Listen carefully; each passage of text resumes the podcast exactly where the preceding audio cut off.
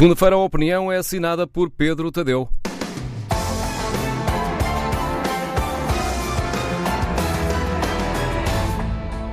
Aos olhos da natureza não será assim, mas aos olhos da humanidade, este julgamento antropocêntrico é de uma lógica inevitável. Porque somos gente e porque conquistamos o poder de dominar o mundo, as pessoas deveriam ser mais importantes do que os animais. Na sequência deste raciocínio, seria coerente admitir que é mais criminoso haver gente sem abrigo a viver na rua, abandonada pelos seus semelhantes, do que haver eh, cães de companhia abandonados numa estrada pelos donos. Na ordem desta civilização que criamos, deveria constituir maior prioridade acabar com a fome extrema, capaz de matar 100 milhões de humanos, do que tentar alimentar animais domésticos que tiveram azar de nascer no sítio errado.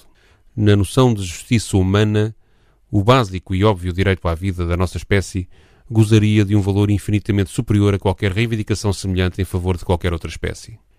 É, em tese, quase revoltante admitirmos ser mais fácil mobilizar militância, solidariedade e a ação de cidadãos comuns para ajudar os animais do que aquela que parece existir para salvar os homens.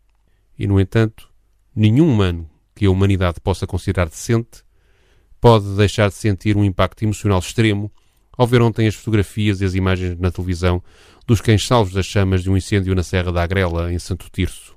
As notícias relatam que um grupo de pessoas esteve horas a tentar convencer a GNR a entrar numa propriedade ameaçada por um incêndio muito grande, onde centenas de animais corriam o risco de ficarem carbonizados. A Guarda Nacional Republicana já tinha salvo alguns cães, mas a ameaça das chamas punha a vida de pessoas em perigo, e essa foi a razão apresentada para ordenar a proibição de entrada aos populares que queriam salvar mais animais. Parece que o canil era ilegal, parece que foi processado sem sucesso, não sei se sem razão, por alegados maus-tratos a animais. Parece que o dono proibiu a entrada de pessoas. Parece que a Câmara de Santo Tirso se enredou num emaranhado burocrático.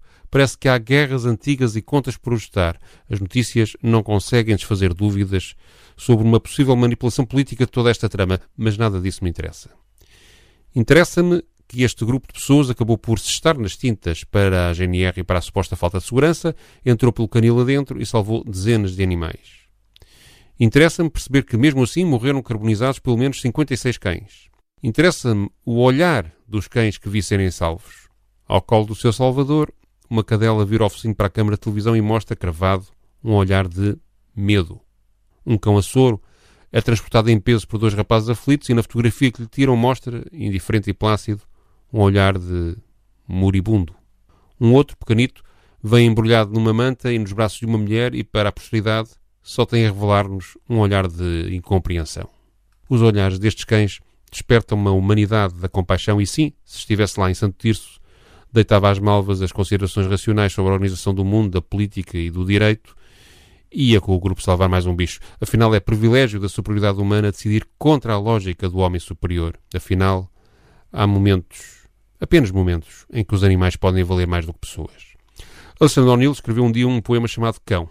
É assim: Cão passageiro, cão estrito, cão rasteiro cor de luva amarela, a para-lápis, fraldiqueiro, cão liquefeito, cão estafado, cão de gravata pendente, cão de orelhas engomadas, de remexido rabo ausente, cão ululante, cão coruscante, cão magro, tétrico, maldito, a desfazer-se num ganido, a refazer-se num latido, cão disparado, cão aqui, cão ali, e sempre cão, cão marrado, preso a um fio de cheiro, cão a esburgar o osso essencial do dia a dia, cão estovado de alegria, cão formal de poesia, cão soneto de ão-ão bem martelado, cão moído de pancada e conduído do dono, cão esfera do sono, cão de pura invenção, cão pré-fabricado, cão espelho, cão cinzeiro, cão botija, cão de olhos que afligem, cão problema. Sai depressa ao cão deste poema. As imagens do salvamento no canil Cantinho das Quatro Patas dizem-nos mesmo isto. Os olhos de um cão são um problema. A opinião de Pedro Tadeu na manhã TSF. Amanhã a opinião é assinada por Daniel Oliveira.